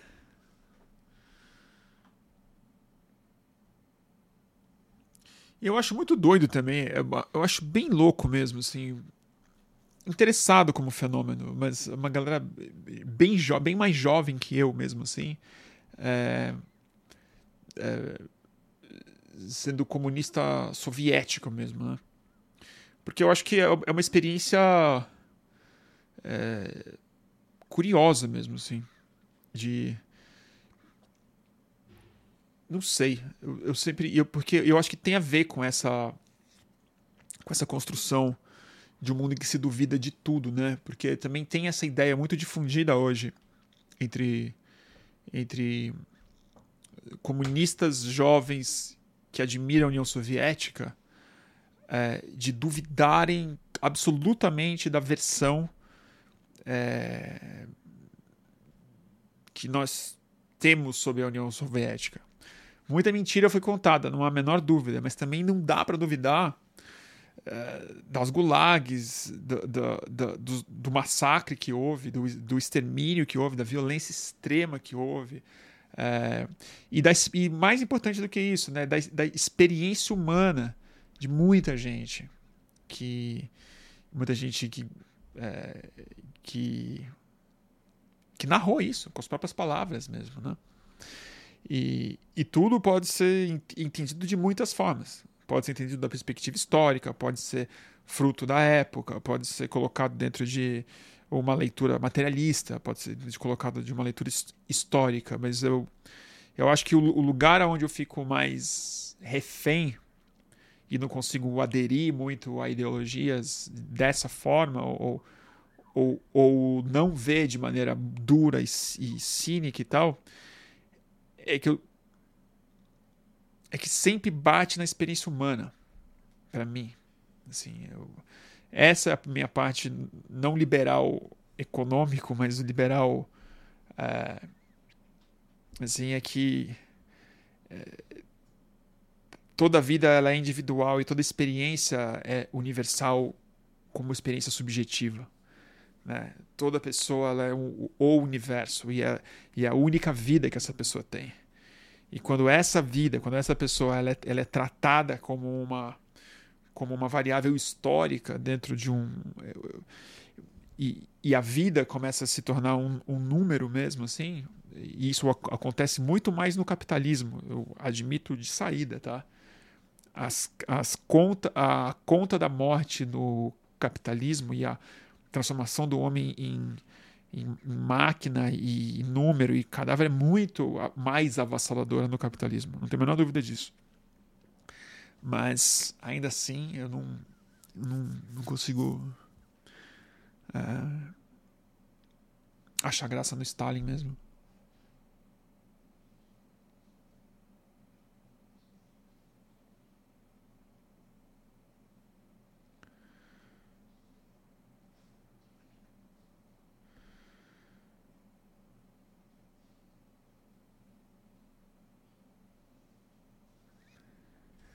A Cristiane está falando aqui, faz o que a Susan Sontag fez. Se isola do mundo por um tempo, não vê noticiário, não lê outras pessoas. É, não, eu, eu não vou parar de ler é, outras pessoas não tem como me isolar tanto assim. Mas eu vou eu vou ver menos, um pouco menos de notícia mesmo. Eu vou esses dias, aliás, eu não consegui fazer isso hoje ainda. Mas eu vou, vou fazer aqueles retiros de Twitter, assim. Eu vou matar o meu, meu Twitter e vamos ver quanto tempo eu fico fora. Eu quero ficar pelo menos uns bons meses fora do Twitter é, para ser menos impactado e tal, tentar escrever mais, produzir mais para o Estúdio Fluxo e menos no Twitter. Esses dias, não sei se vocês repararam, cara. É...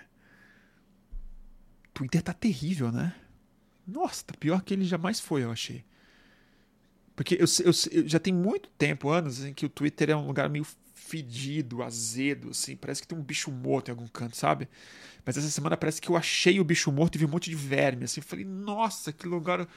Como tá ruim isso aqui. As conversas espiralavam para todo lugar, era qualquer coisa. Era o Big Brother junto com Estados Unidos, com o debate dos juros, aí banda de death metal, black metal norueguês, e aí nossa senhora, gente do céu. Fiquei chocado. Inclusive, ia ser o tema do boletim se não fosse o aniversário do Iraque. Porque eu acho que tem um assunto para a gente se tra tratar aqui, que é essa. É, o apodrecimento da conversa de rede social num outro, num outro nível, eu acho. A Eva tá concordando comigo, tá pior que nunca. E olha que eu gosto, hein? Pois Eva. Você é de concordar, não é? Outro dia aqui em casa aconteceu isso. Deu, deu rato aqui em casa. E ficou um fedor um tempão. E eu não sabia onde estava, se era um rato, se não era, achava que o fedor era na sala. Aí um dia o fedor ficou totalmente insuportável. Aí eu achei o rato. Tava atrás da geladeira. Aí eu tirei o rato. Parece que o Twitter tá assim. Parece que apareceu o rato. Entendeu? É muito feio.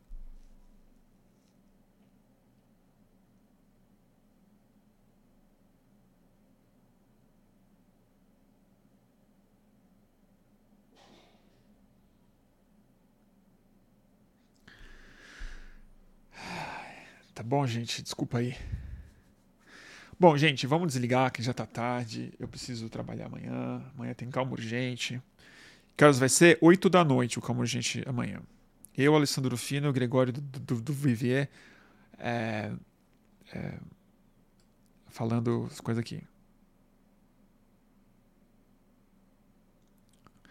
Bruno Tomás pergunta: Você considera o seu jornalismo algo como gonzo? Não. Não. Não considero. Honestamente, eu acho que gonzo só teve um, né? O seu Hunter Thompson. É, ele foi muito influente e tal, mas ele é o, ele é o gonzo jornalismo, né? O resto é jornalismo de primeira pessoa, experiências pessoais e tal. Eu já fiz uma série de matérias em primeira pessoa, como repórter mesmo, mas hoje eu nem sou muito mais repórter, né? Fico falando, falando pelos cotovelos.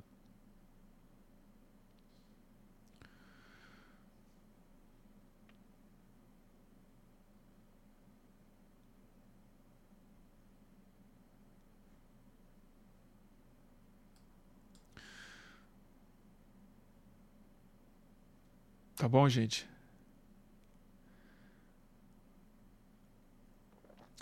Eu. Enfim, não, depois a gente fala desse assunto. Não, depois, depois eu não vou mudar de assunto agora. Chega, deu. Ai, ai. Vamos ver se esse boletim vai ficar no ar. Não sei se vou deixar, não. Tá bom, gente? A gente conversa sobre outras coisas depois. Quem quiser fazer Pix, o capitalismo ainda não acabou. E e mesmo se fosse socialismo, a gente, todo mundo é trabalhador, todo mundo precisa de pagar o, o boletinho. E agradeço demais a ajuda dada pelo, pelos, pelas pessoas que apoiam o fluxo de maneira voluntária e generosa. Faz muita diferença na minha vida. E a minha vida. Depois eu conto aí, mas eu tenho que contar mesmo. Mas, é, daqui a pouco tempo ela vai mudar bastante. É, gente. E aí. Mistério, né? É, paciência.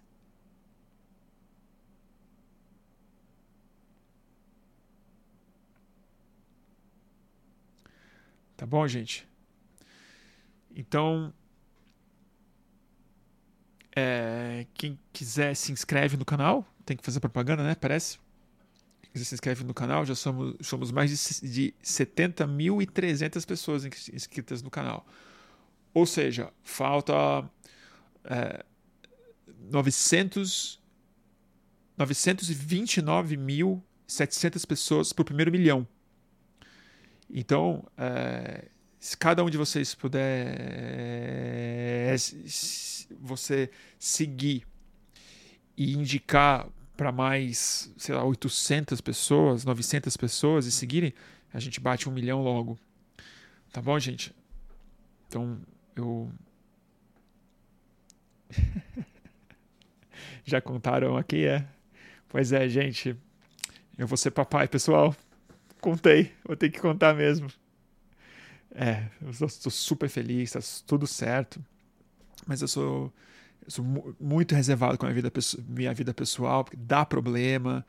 Eu gosto de separar as coisas. Eu já tenho 20 anos, mais de 20 anos de internet intensa para saber que é, é bom manter a vida privada com o adjetivo correto, privada. Mas é isso, estou super feliz. Eu e a Lara vamos ter um nenê. E E vou ter que comprar fralda, pessoal. Vamos fazer pix.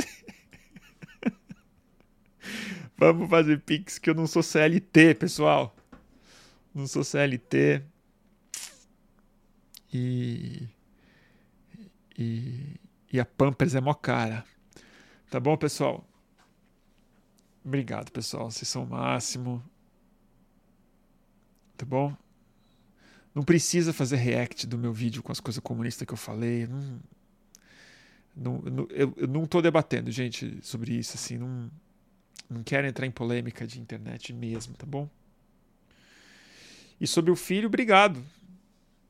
Chá de Pix. Puta, chá de Pix é foda, hein, Henrique? Vou fazer um chá de Pix.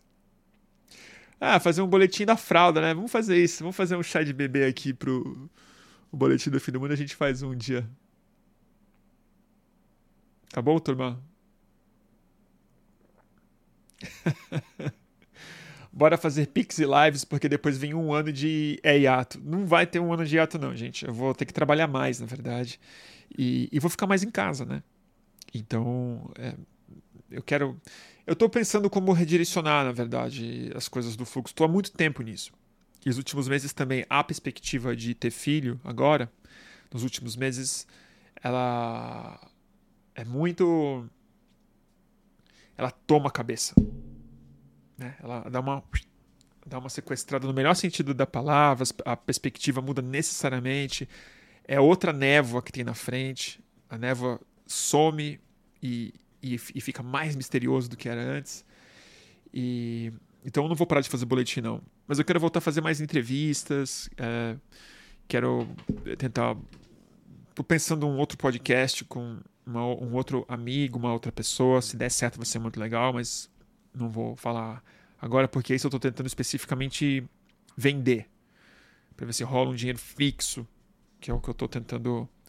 Uh, enfim, ter uma renda mais previsível na minha vida. Mas vamos nessa. Sei que não tá fácil para ninguém. E. Tá bom, gente? Vou desligar aqui. Beijo, turma.